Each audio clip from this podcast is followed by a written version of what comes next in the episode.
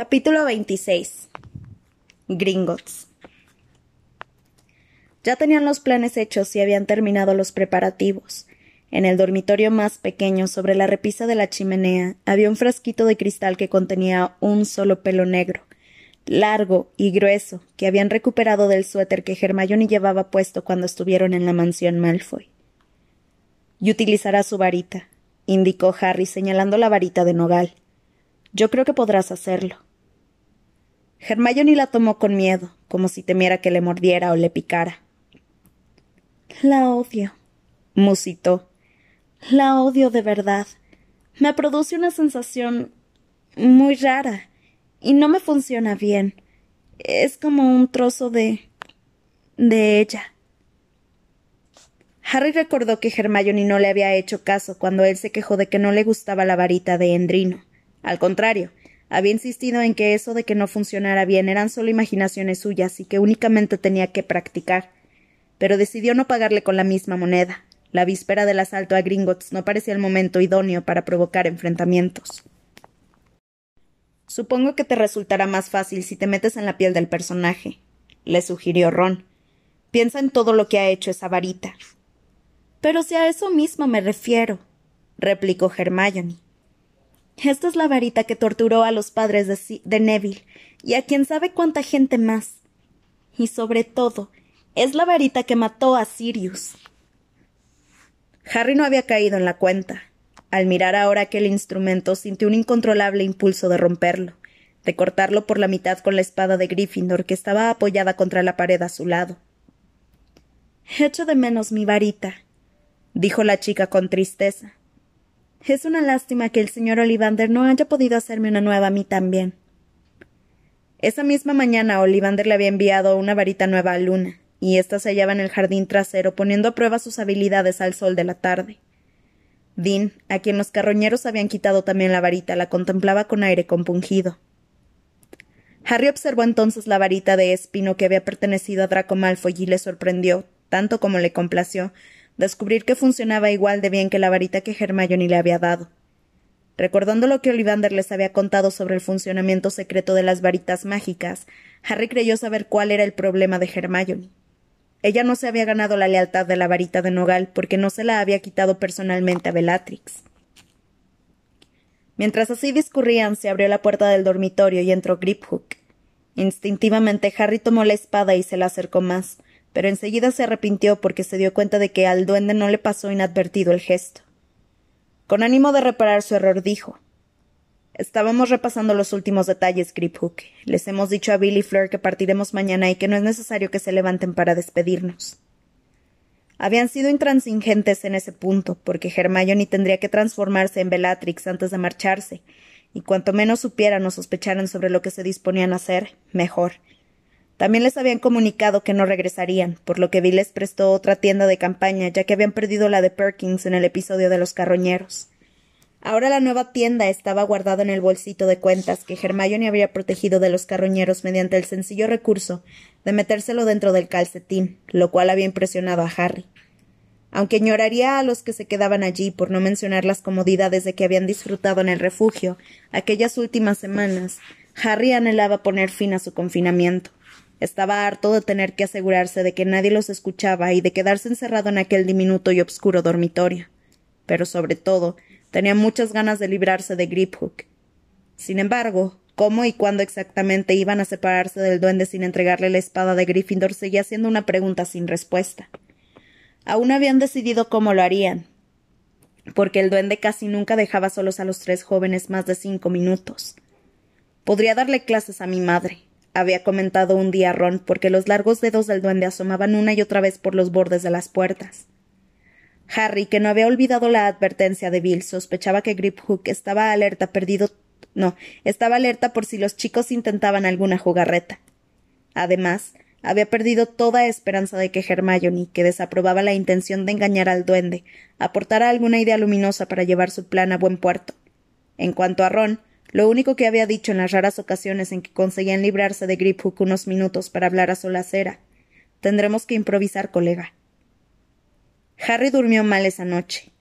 De madrugada, mientras permanecía despierto en la cama, rememoró la noche anterior a su incursión en el Ministerio de Magia, y recordó que entonces lo dominaba una firme determinación rayana en el, en el entusiasmo. En cambio, lo que sentía en ese momento era una aguda ansiedad y un torbellino de acuciantes dudas, además del temor de que todo iba a salir mal. Una y otra vez se repetía lo mismo. Su plan era bueno, Griphook sabía a qué se enfrentaban y estaban bien preparados para todas las posibles dificultades, pero aún así se sentía muy intranquilo. En un par de ocasiones oyó a Ron cambiar de posición y tuvo la certeza de que él también estaba despierto, pero como compartían el salón con Dean no dijo nada. Sintió un gran alivio cuando dieron las seis y pudieron abandonar los sacos de dormir, vestirse en la penumbra y salir con sigilo al jardín, donde habían acordado reunirse con Hermione y Griphook. Era un amanecer frío, aunque estaban en mayo, y al menos no había viento. Harry miró el obscuro cielo donde las estrellas todavía titilaban débilmente, y oyó el murmullo de las olas rompiendo contra el acantilado. Se dijo que iba a echar de menos ese sonido. Unos pequeños brotes verdes asomaban a través de la rojiza tierra de la tumba de Dobby. Al cabo de un año el túmulo estaría cubierto de flores. La piedra blanca donde había grabado el nombre del elfo ya había adquirido un aspecto envejecido. Harry se dio cuenta de que no habrían podido enterrar a Dobby en un lugar más hermoso que aquel, pero aún así le dolía mucho dejarlo allí. Mientras contemplaba la tumba se preguntó una vez más cómo habría sabido el elfo a dónde tenía que ir a rescatarlos. Involuntariamente tocó con los dedos el monedero que llevaba colgado del cuello, y al palparlo notó el irregular fragmento de cristal en el que estaba seguro de haber visto los ojos de Dumbledore. Entonces oyó abrirse una puerta y se dio la vuelta. Bellatrix Lestrange cruzaba el jardín a grandes zancadas hacia ellos, acompañada de Griphook. Mientras caminaba, guardaba el bolsito de cuentas en el bolsillo interior de otra vieja túnica de las que se habían llevado de Grimmauld Place. Aunque sabía que en realidad era Hermione, Harry no consiguió evitar un estremecimiento de odio.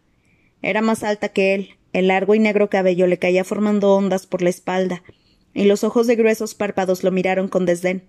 Pero cuando habló, Harry reconoció a Hermione a pesar de la grave voz de Bellatrix. Ah, sabía a rayos. Era peor que la infusión de gurtirraíz. Ron, ven aquí para que pueda arreglarte. Está bien, pero recuerdo que no me gustan las barbas demasiado largas. Ven de una vez. Esto no es ningún concurso de belleza. No es por eso, es que se me enreda con todo. Lo que me gustó fue esa nariz que me pusiste la última vez, un poco más corta. A ver, a ver si te sale igual. Hermione suspiró y se puso a trabajar, murmurando por lo bajo mientras transformaba varios aspectos del físico de Ron. Tenían que conferirle una identidad falsa, y confiaban en que el aura de malignidad de Bellatrix contribuyera a protegerlos. Harry y Griphook irían escondidos bajo la capa invisible. Ya está, dijo por fin Hermione. ¿Qué te parece, Harry? Era posible adivinar a Ron bajo su disfraz, pero Harry pensó que se debía a que él lo conocía muy bien. Ahora Ron lucía un cabello castaño, largo y ondulado. Llevaba bigote y una tupida barba. Las pecas se le habían borrado de la cara, la nariz era ancha y corta y las cejas gruesas. Bueno, no es mi tipo, pero creo que servirá, bromeó Harry. ¿Nos vamos ya? Los tres contemplaron el refugio obscuro y silencioso bajo las estrellas cada vez más débiles. Luego echaron a andar hacia el punto al otro lado del muro que bordeaba el jardín, donde ya no actuaba el encantamiento Fidelio y donde podrían desaparecerse. Una vez pasada la verja, Griphook dijo Creo que debería subirme ya, Harry Potter. Harry se agachó y el duende se le subió a la espalda y entrelazó las manos alrededor del cuello. No pesaba mucho, pero al chico le fastidiaba llevarlo a cuestas y le desagradaba la sorprendente fuerza con que se agarraba. Hermione sacó la capa invisible del bolsito de cuentas y se la echó por encima a los dos. Perfecto, dijo ella agachándose para ver si a Harry se le veían los pies. No veo nada. Vámonos. Harry giró sobre los talones con Grapehook sobre la espalda y se concentró en imaginarse el caldero chorreante, la posada por donde se accedía al callejón de Agón. El duende se aferró aún más a Harry cuando se sumieron en la opresora obscuridad, y unos segundos más tarde sus pies tocaron el suelo. Harry abrió los ojos y vio que se hallaban en Charing Cross Road, los muggles andaban con cara de dormidos sin fijarse en la pequeña posada. El, el bar del caldero chorreante estaba casi vacío. Tom, el encorvado y desdentado patrón, secaba vasos detrás de la barra. Un par de magos que hablaban en voz baja en un rincón miraron a Hermione y se retiraron a una parte más oscura del local. Señora Lestrange, murmuró Tom, y cuando Hermione pasó por delante de él, inclinó servilmente la cabeza. Buenos días, dijo la muchacha. Harry, que la seguía con sigilo con Griphook a cuestas bajo la, bajo la capa, vio que Tom se sorprendía. Demasiado educada, susurró al oído de Hermione cuando accedieron al pequeño patio trasero de la posada. Tienes que tratar a la gente como si fueran escoria. De acuerdo, de acuerdo. Hermione sacó la varita mágica de Bellatrix y golpeó un ladrillo de la pared que aparentemente no tenía nada de particular. Al instante los ladrillos giraron y cambiaron de posición, y en medio de ellos apareció un agujero que fue haciéndose cada vez más grande, hasta tomar forma un hasta formar un arco que daba al estrecho y adoquinado callejón de Agón. Como las tiendas todavía no habían abierto, el callejón estaba tranquilo y nada concurrido, pero la sinuosa calle no se parecía en absoluto al ajetreado lugar que años atrás Harry visitara antes de su primer trimestre en Hogwarts. Muchas tiendas estaban selladas con tablas, aunque desde su última visita se habían inaugurado varios establecimientos dedicados a las artes obscuras. El muchacho vio su retrato en numerosos letreros pegados en las ventanas que rezaban indeseable número uno. En algunos portales se apiñaban personajes harapientos a quienes oyó suplicar a los escasos transeúntes, pidiéndoles oro y asegurando ser magos de verdad. También se fijó en un individuo que llevaba un ensangrentado vendaje en un ojo. Nada más enfilar la calle, los mendigos repararon en Hermione y se dispersaron, tapándose la cara con las capuchas y huyendo tan rápido como podían. Ella los observó con curiosidad hasta que el individuo del vendaje manchado de sangre se acercó a ella tambaleándose. Mis hijos. gritó, señalándola con un dedo. Tenía una voz cansada y aguda y parecía muy angustiado. ¿Dónde están mis hijos? ¿Qué les ha hecho él? Usted lo sabe, seguro que lo sabe. Yo. yo, yo no. balbuceó Hermione. El desconocido se abalanzó sobre ella e intentó sujetarla por el cuello. Entonces se produjo un estallido y una ráfaga de luz roja, y el hombre salió despedido hacia atrás y quedó tendido en el suelo inconsciente. Ron permaneció inmóvil con la varita en la mano y el brazo estirado, y a pesar de la barba se veía muy conmocionado. Varias personas se asomaron a las ventanas a ambos lados de la calle, y un grupito de transeúntes de aspecto distinguido se recogieron las túnicas y apretaron el paso, deseosos de marcharse cuanto antes de aquel lugar. Su aparición en el callejón de Ago no podía haber levantado más sospechas. Por un instante Harry se preguntó si no sería mejor largarse y tratar de diseñar otro plan, pero antes de que lograran moverse o consultarse unos a otros, alguien gritó a sus espaldas. ¡Qué sorpresa, señora Lestrange! Harry se dio la vuelta y Griphook se le sujetó más fuerte del cuello. Un mago alto y delgado, de abundante cabello entre cano y nariz larga y afilada, se acercaba a ellos a grandes zancadas. Stravers, susurró el duende al oído de Harry, pero el chico no cayó en la cuenta de quién se trataba. Hermione se había erguido cuán larga era y dijo con todo el desprecio de que fue capaz. ¿Y qué quieres? El mago se detuvo en seco, claramente ofendido. Es otro mortífago, susurró Graphook, y Harry se desplazó hacia un lado para alertar a Hermione. Solo quería saludarla, dijo Travers con frialdad. Pero si mi presencia no es bien recibida. Entonces Harry reconoció su voz. Travers era uno de los mortífagos que habían acudido a la casa de Xenofilius. Ah, no, no, nada de eso, Travers, dijo Hermione al instante, intentando reparar su error. ¿Cómo estás? Bueno, confieso que me sorprende verla por aquí, Bellatrix. ¿Ah, sí? ¿Por qué? Pues. se aclaró la garganta. Tenía entendido que los habitantes de la mansión Malfoy estaban confinados en la casa después de. de la. huida. Harry rogó que Hermione no perdiera la calma. Si lo dicho por Travers era cierto y si Bellatrix no debía dejarse ver en público, el señor tenebroso perdona a los que en el pasado le han sido fieles a ultranza, repuso Hermione en una espléndida imitación de la más desdeñosa Bellatrix. Quizá tus méritos no sean tan valiosos como los míos, Travers. Aunque el mortífago continuaba con aire ofendido, ya parecía menos receloso. Entonces echó una ojeada al hombre al que Ron acababa de aturdir. ¿La ha molestado ese desgraciado? No tiene importancia, no volverá a hacerlo, dijo Hermione con frialdad. A veces esos sin varita resultan un incordio, comentó Travers. Mientras se limiten a, a, mendigar no tengo ninguna objeción, pero la semana pasada una mujer se atrevió a pedirme que abogara en su favor ante el ministerio. Soy una bruja, señor. Soy una bruja. Déjeme demostrárselo. Imitó la voz chillona de la mujer, ah, como si fuera a prestarle mi varita. Por cierto, añadió con curiosidad, ¿qué varita usa ahora Bellatrix? He oído que la suya. ¿Mi varita? ¿Qué pasa con ella? Cuestionó fríamente Hermione mostrándosela. No sé qué rumores habrás oído, Travers, pero por lo visto estás mal informado. El mortífago un tanto sorprendido se volvió y miró a Ron. ¿Quién es su amigo? preguntó. Creo que no lo conozco. Es el señor Dragomir Despard, contestó Hermione. Habían decidido que lo más prudente era que Ron adoptara la identidad ficticia de un extranjero. No habla muy bien nuestro idioma, pero comprende y comparte los objetivos del señor tenebroso. Ha venido desde Transilvania para ver cómo funciona nuestro nuevo régimen. ¿Ah, sí? Encantado de conocerlo, Dragomir.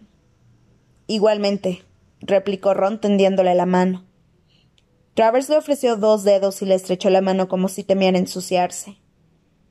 ¿Y qué los trae a usted y a su comprensivo amigo al callejón de Agón tan temprano? quiso saber Travers. ¿Tengo que ir a Gringotts? Vaya, yo también. Maldito dinero, no podemos vivir sin él y sin embargo confieso que lamento la necesidad de mantener tratos con nuestros amigos los de, los de Dilargos. Harry notó que las manos de Griphook le apretaban más el cuello. Vamos, pues, dijo Travers, invitando a Hermione a ponerse en marcha. Ella no tuvo más remedio que caminar a su lado, por la sinuosa calle adoquinada, hacia donde hacia donde se erigía el blanco edificio de Gringotts, que descollaba sobre las pequeñas tiendas que flanqueaban la calle. Ron se situó junto a ellos, y Harry y Griphook detrás. Los chicos no tenían otra opción que resignarse a que los acompañara un mortífago suspicaz y receloso, pero lo peor era que como Travers caminaba al lado de la falsa Bellatrix, Harry no podía comunicarse con ninguno de sus dos amigos. Enseguida llegaron al pie de la escalinata de mármol que conducía a las enormes puertas de bronce. Tal como les advirtió en su momento Griphook, los duendes de librea que normalmente, que normalmente flaqueaban la entrada habían sido sustituidos por dos magos portadores de sendas barras doradas, largas y delgadas. Menudas sorprendas, de sorpresa, sondas de rectitud, suspiró Travers con gesto teatral. Qué rudimentarias, pero vaya que son eficaces. Subió los escalones y saludó con la cabeza a los dos magos de la entrada, quienes le repasaron todo el cuerpo con las barras. Harry sabía que aquellas ondas detectaban hechizos de ocultación y objetos mágicos escondidos. Consciente de que solo disponía de unos segundos para actuar, apuntó sucesivamente a los dos guardianes con la varita mágica de Draco y murmuró dos veces Confundo. Alcanzados por el hechizo, los magos dieron un pequeño respingo, pero Travers no se dio cuenta porque estaba mirando el vestíbulo a través de las puertas de bronce. Hermione intentó pasar de largo sin detenerse, con el negro y largo cabello ondeándole la espalda. Un momento, señora, ordenó uno de los guardianes levantando su su sonda. Pero si ya me ha registrado, exclamó Hermione con la imperiosa y arrogante voz de Bellatrix. Travers se dio la vuelta extrañado. Confundido, el guardián observó la larga y dorada sonda, y luego miró a su compañero, que denotando un ligero aturdimiento dijo Sí, acabas de hacerlo, Marius. Hermione siguió adelante con la cabeza bien erguida y Ron a su lado. Harry y Griphook, invisibles, lo siguieron al trote. Al trasponder el umbral, Harry miró hacia atrás y vio que los dos guardianes se rascaban la cabeza perplejos. Dos duendes custodiaban las puertas interiores de plata, en las que lucía grabado el poema que advertía a quien, a quien quiera que se atreviera a robar en Gringotts de las severas represalias que sufriría. Harry lo leyó y de pronto lo asaltó el vívido recuerdo de verse a sí mismo en aquel sitio el día que cumplió once años, el cumpleaños más maravilloso de su vida, mientras Hagrid de pie a su lado murmuraba Como te dije, hay que estar loco para intentar robar aquí. Aquel día Gringotts le había parecido un lugar maravilloso. el almacén encantado de una fortuna que él ignoraba poseer, aunque jamás se le habría ocurrido imaginar que más adelante volvería allí para robar. Segundos después se, se, encontraron en el se encontraron en el inmenso vestíbulo de mármol de la banca mágica. Sentados en altos taburetes ante un largo mostrador, unos duendes atendían a los primeros clientes del día. Hermione y Ronnie Travers se dirigieron hacia uno de ellos, muy anciano, que examinaba una gruesa moneda de oro con un monóculo. Hermione dejó pasar primero a Travers, con el texto de mostrarle a Ron los detalles arquitectónicos del vestíbulo. El hombrecillo dejó la moneda, dijo Leprechaun sin dirigirse a nadie en particular y saludó a Travers. Este le entregó una diminuta llave de oro para que el duende de oro que el duende escudriñó y se la devolvió. Entonces Hermione se acercó al mostrador. Señora Lestrange, exclamó el duende sin disimular su asombro. Cielos, ¿en qué. ¿En qué puedo ayudarla? Quiero entrar en mi cámara, dijo Hermione. El anciano se inquietó un poco. Harry echó un vistazo alrededor. Travers seguía por allí y los observaba. Además, otros duendes habían interrumpido su trabajo y miraban con extrañeza a Hermione. ¿Tiene usted algún documento que acredite su identidad? ¿Algún documento que? Pero si jamás me han pedido ninguno. Lo saben, susurró Griphook al oído de Harry. Deben de haberlos prevenido de que podría venir una impostora. Su varita servirá, señora, aseguró el duende y tendió una mano ligeramente temblorosa. Harry comprendió que en Gringotts estaban al corriente de que a Bellatrix se la habían robado. Haz algo, haz algo ya, le susurró Griphook con apremio. Lánzales la maldición Imperius. Harry alzó la varita de espino bajo la capa, apuntó al duende anciano y susurró por primera vez en su vida. Imperius. Una extraña sensación le recorrió el brazo, una especie de tibio cosquilleo que al parecer le salía del cerebro y viajaba por los tendones y las venas del brazo, conectándolo con la varita mágica y con la maldición que acababa de lanzar. El duende tomó la varita de Bellatrix, la examinó minuciosamente y exclamó Ah. Veo que le han hecho una nueva, señora Lestrange. ¿Qué dice? se extrañó Hermione. No, no, esa es mi. ¿Una varita nueva? tercio Travers acercándose otra vez al mostrador. Los duendes de alrededor seguían observando. ¿Pero cómo lo ha hecho? ¿A qué fabricante se le ha encargado? Harry actuó sin pensar. Apuntó a Travers y murmuró Imperio una vez más. Ah, sí, sí, claro, exclamó Travers contemplando la varita. Es muy bonita. ¿Y funciona bien? Siempre he opinado que a las varitas hay que domarlas un poco, ¿usted no? Hermione estaba completamente desconcertada, pero Harry, aliviado, vio que encajaba aquella extraña situación sin hacer comentarios. Tras el mostrador, el duende anciano dio unas palmadas. Acudió otro individuo de su raza más joven. Necesitaré los cachivaches, le dijo el anciano. El joven duende se marchó y regresó al cabo de un momento con una bolsa de piel a juzgar por el ruido que hacía, llena de objetos metálicos. Se la entregó a su superior. Estupendo, dijo éste. Y ahora, si tiene la amabilidad de seguirme, señora Lestrange, indicó bajando del taburete y perdiéndose de vista. La acompañaré a su cámara. El duende apareció por un extremo del mostrador y se les aproximó trotando con la bolsa de piel que seguía produciendo ruidos metálicos. Travers, que había quedado inmóvil y con su expresión que había quedado inmóvil y con la boca abierta.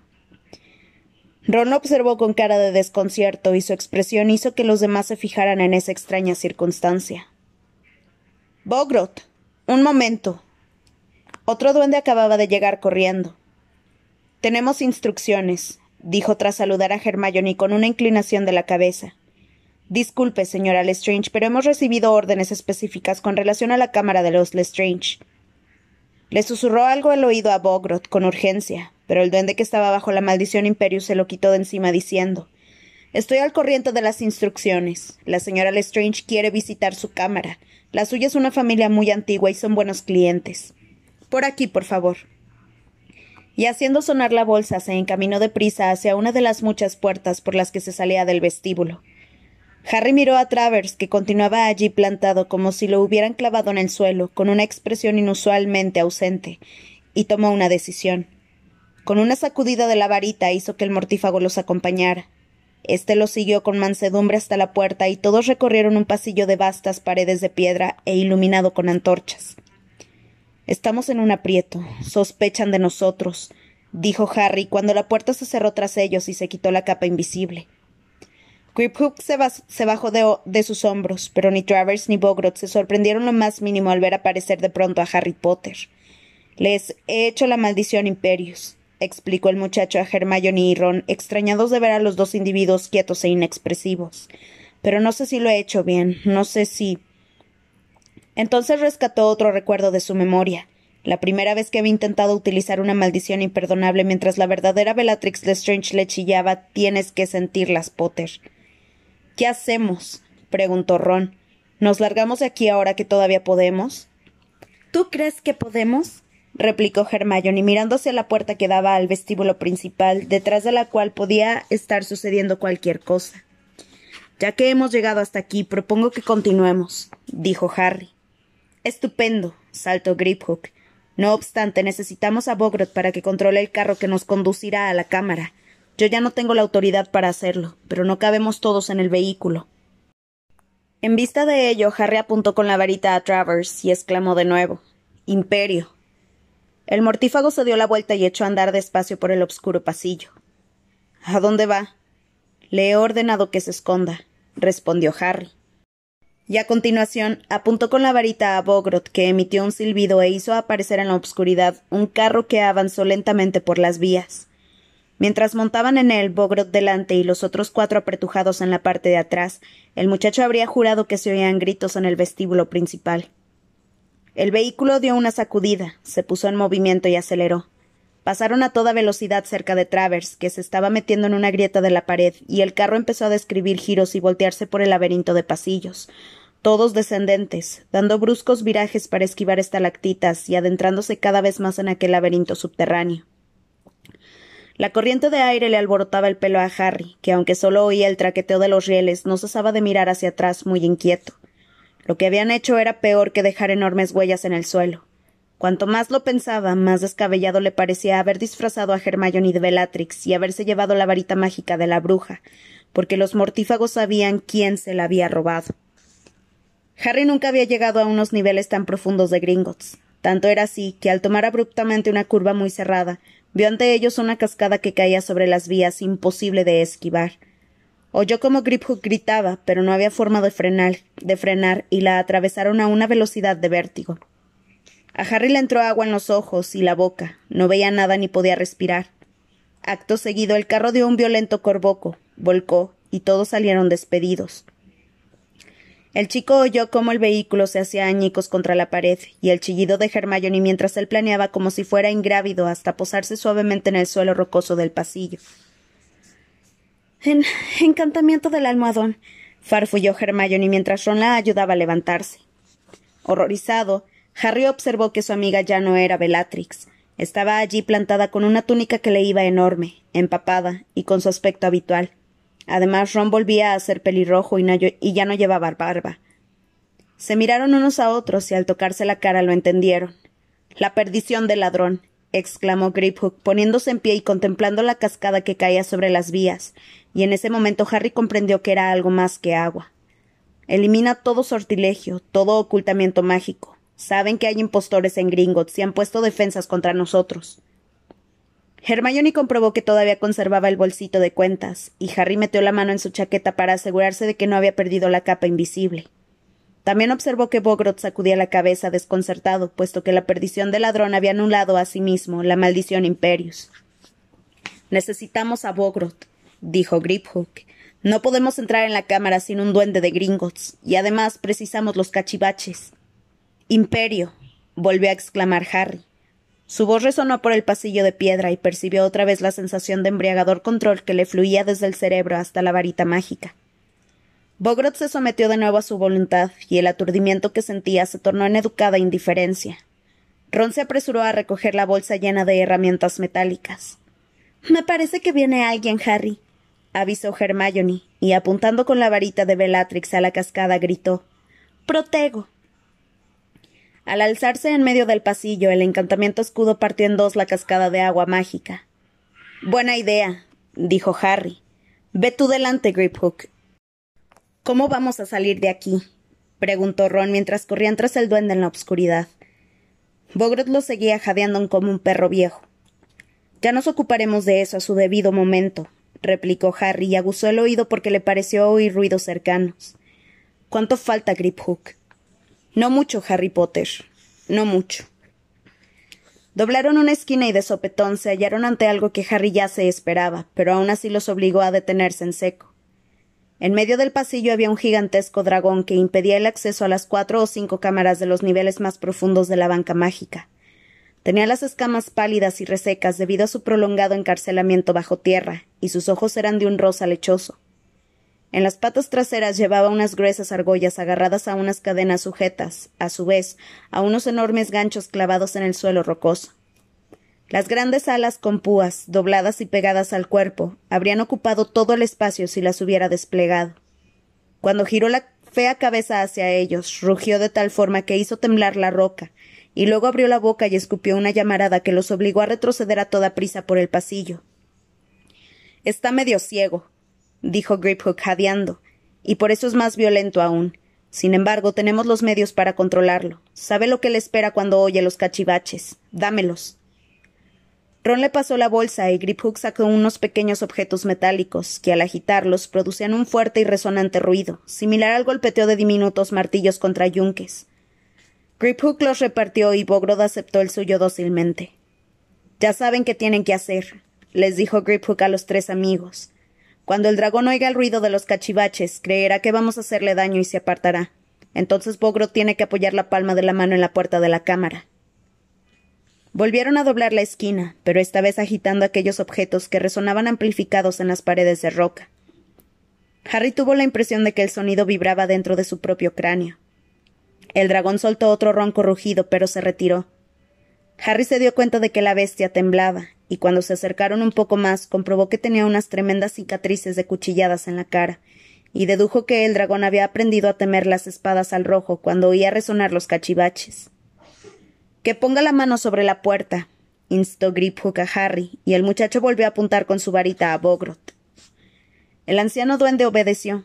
Puso la palma sobre la madera y la puerta de la cámara desapareció, revelando de inmediato una abertura cavernosa, llena hasta el techo de monedas y copas de oro, armaduras de plata, pieles de extrañas criaturas, algunas provistas de largas púas, otras de alas mustias, pociones con frascos con joyas incrustadas y una calavera que todavía llevaba puesta una corona.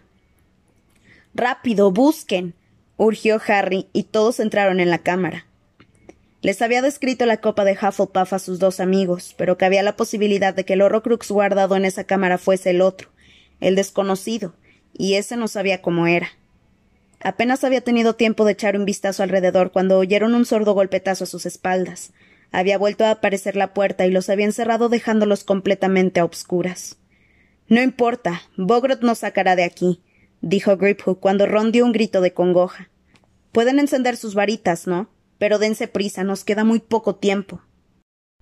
Lumos. Harry movió su varita hacia uno y otro lado para iluminar la cámara. Veo montones de centellantes joyas, así como la espada falsa de Gryffindor en un estante alto, entre un revoltijo de cadenas. Ron y Hermione también encendieron sus varitas y examinaban los montones de objetos que los rodeaban. Harry, esto podría ser. Hermione gritó de dolor.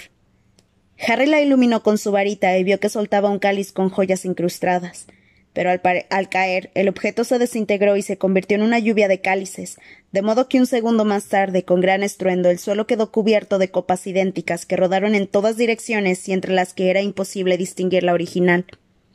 Me quemó, gimoteó Hermione chupándose los dedos chamuscados.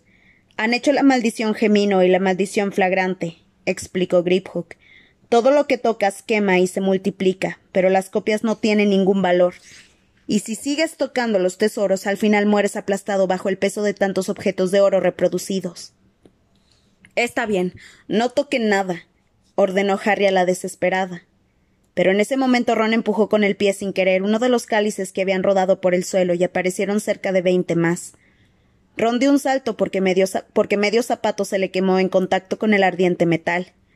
Quédense quietos, no se muevan, gritó Hermione sujetándose a Ron. Limítense a mirar, pidió Harry.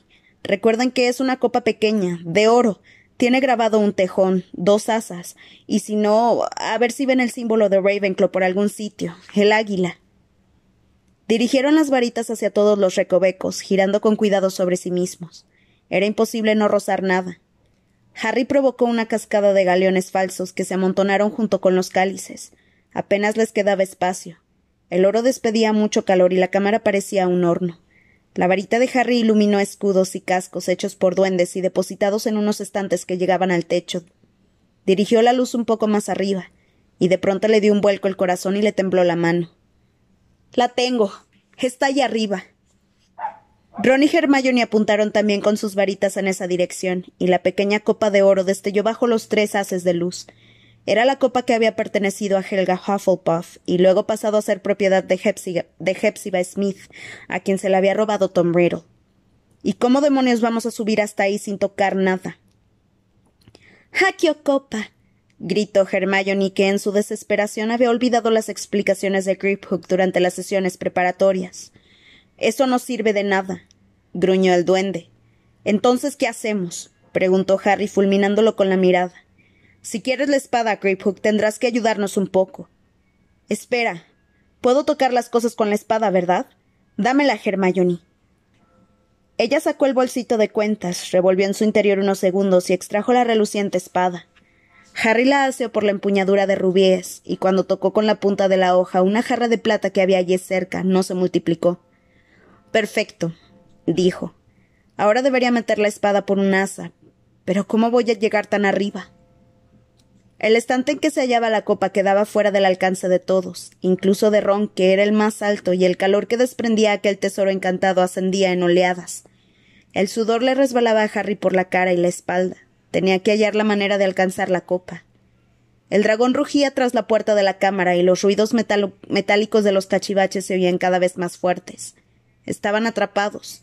No había forma de salir de allí salvo por la puerta, pero a juzgar por el ruido al otro lado había una horda de duendes. Harry miró a sus amigos y vio el terror reflejado en sus rostros. Hermione, dijo, mientras el suelo, el ruido metálico seguía intensificándose. Tengo que subir ahí. Tengo que deshacerme de él. La chica alzó la varita, apuntó a Harry y susurró. Levicorpus. Harry se elevó como si lo tiraran de un tobillo y chocó contra una armadura de la que empezaron a salir réplicas, como cuerpos al rojo, que llenaron aún más la abarrotada estancia. Derribados por la avalancha de armaduras y gritando de dolor, Ron, y Ron, Hermione y los dos duendes chocaron contra otros objetos que al punto se multiplicaban.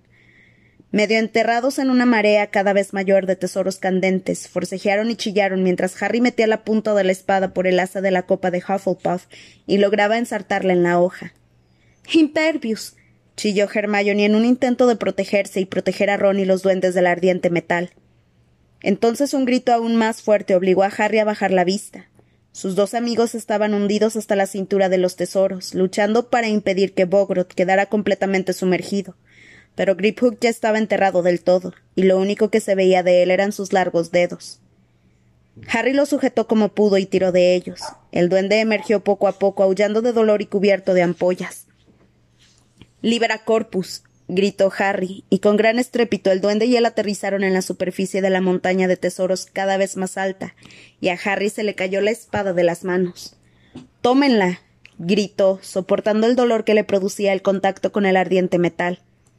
Griphook volvió a subírsele a los hombros, decidido a alejarse cuanto pudiera de aquella creciente masa de objetos candentes. ¿Dónde está la espada? Tenía la copa ensartada. Los ruidos metálicos al otro lado de la puerta se volvían ensordecedores. Era demasiado tarde. Allí está. Fue Griphook quien la vio y quien se lanzó por ella, y en ese instante Harry comprendió que el duende nunca había confiado en que los chicos cumplieran su palabra. Sujetándose fuertemente al cabello de Harry para no precipitarse en aquel hirviente mar de oro, Griphook tomó el puño de la espada y la levantó manteniéndola fuera del alcance de Harry. La pequeña copa de oro aún ensartada en la hoja voló por los aires. Con el duende a cuestas, Harry se lanzó y logró atraparla. Aunque le abrazó la mano, no la soltó ni siquiera cuando un sinfín de copas de Hufflepuff empezaron a salir de su puño y le comenzaron a caer encima, al mismo tiempo que la puerta de la cámara se abría y él resbalaba por una creciente avalancha de oro y plata ardiente que los empujó a todos hacia el exterior. Ignorando el dolor de las quemaduras que le cubrían el cuerpo y montado todavía en la inmensa ola de tesoros que no cesaban de multiplicarse, Harry se metió la copa en un bolsillo y estiró un brazo para recuperar la espada, pero demasiado tarde. Griphook se había bajado de sus hombros y blandiendo la espada y chillando ladrones. ladrones. auxilio. ladrones. había corrido a ponerse a cubierto entre los duendes que los rodeaban. De ese modo se perdió entre el tropel de hombrecillos que entraban en la cámara, todos provistos de dagas, y a nadie le extrañó. Harry resbaló por el ardiente metal, se puso trabajosamente en pie y comprendió que la única forma de salir de allí era a través del tumulto. Desmayos, bramó, y Ron y Hermione lo imitaron. Las tres varitas despidieron chorros de luz roja contra la marabunta de duendes. Algunos cayeron al suelo, pero otros siguieron avanzando, y Harry vio llegar a varios magos guardianes. En ese momento, el dragón, que todavía estaba atado, rugió y lanzó una llamarada que pasó rozando las cabezas de los duendes. Los magos dieron media vuelta y huyeron por donde habían venido, y Harry tuvo una inspiración, o una idea de locura. Apuntando con la varita a las gruesas argollas que sujetaban a la bestia, gritó Relacio. Las argollas se rompieron con un fuerte estallido. Por aquí gritó el muchacho, y sin parar de lanzar hechizos aturdidores a los duendes que seguían avanzando, corrió hacia el dragón ciego. Harry. ¿Qué haces? gritó Hermione. Suban. rápido, monten. Aprovechando que el dragón no se había percatado de su repentina liberación, Harry buscó con el pie el pliegue de la articulación de una de las patas traseras y se montó en el lomo. Las escamas eran duras como el acero, y el dragón ni siquiera notó al muchacho, que le dio la mano a Hermione para ayudarla a subir. Ron se montó detrás de ellos. Un segundo más tarde, el dragón se dio cuenta de que ya no estaba atado. La bestia emitió otro rugido y se encabritó. Harry le hincó las rodillas y se aferró a las recortadas escamas mientras el dragón, derribando duendes como si fueran bolos, desplegaba las alas y levantaba el vuelo. Los tres jóvenes pegados al lomo rozaron el techo cuando el animal se lanzó hacia la abertura del pasillo, al tiempo que los duendes, sin parar de chillar, los perseguían y les lanzaban dagas que rebotaban en las hijadas de la fiera. No podremos salir. Este dragón es demasiado grande. gritó Hermione. El monstruo abrió la boca y volvió a escupir llamas, abriendo un boquete en el túnel, de manera que el suelo y el techo crujieron y se desmoronaron. El animal empleaba todas sus fuerzas en abrirse paso por el pasillo. Harry cerraba firmemente los ojos para protegerse del calor y el polvo. Ensordecido por el ruido de las rocas al caer y los rugidos del dragón, no podía hacer otra cosa que aferrarse al lomo, aunque temía salir despedido en cualquier momento. Entonces oyó a Hermione gritar. Defodio. La chica ayudaba al dragón a agrandar el pasillo minando el techo, y el animal luchaba por ascender, buscando aire puro y alejarse de los duendes que chillaban y agitaban los cachivaches sin cesar. Harry y Ron imitaron a Hermione y destrozaron el techo con otros hechizos excavadores. Fueron dejando atrás el lago subterráneo y la enorme bestia que avanzaba lentamente, gruñendo, parecía intuir que cada vez estaba más cerca de la libertad. Detrás de ellos en el pasillo, la cola, provista de púas se sacudía entre las rocas, y los trozos de gigantescas estalactitas desprendidas del techo y las paredes, y el estruendo de los duendes se oía cada vez más lejos. Mientras que por delante el dragón seguía abriendo camino con sus llamaradas. Al fin, gracias a la combinación de los hechizos y la fuerza bruta de la bestia, los chicos consiguieron salir del destrozado pasillo y llegaron al vestíbulo de mármol. Los duendes y magos que estaban en esa zona corrieron a guarecerse, y el dragón tuvo, por fin, espacio suficiente para desplegar las alas. Entonces giró la astada cabeza hacia la entrada, olfateando el aire fresco del exterior, y con Harry, Ron y Hermione todavía aferrados al lomo, atravesó las puertas metálicas que se doblaron y quedaron colgando de los goznes, salió tambaleándose al callejón de Agón y echó a volar.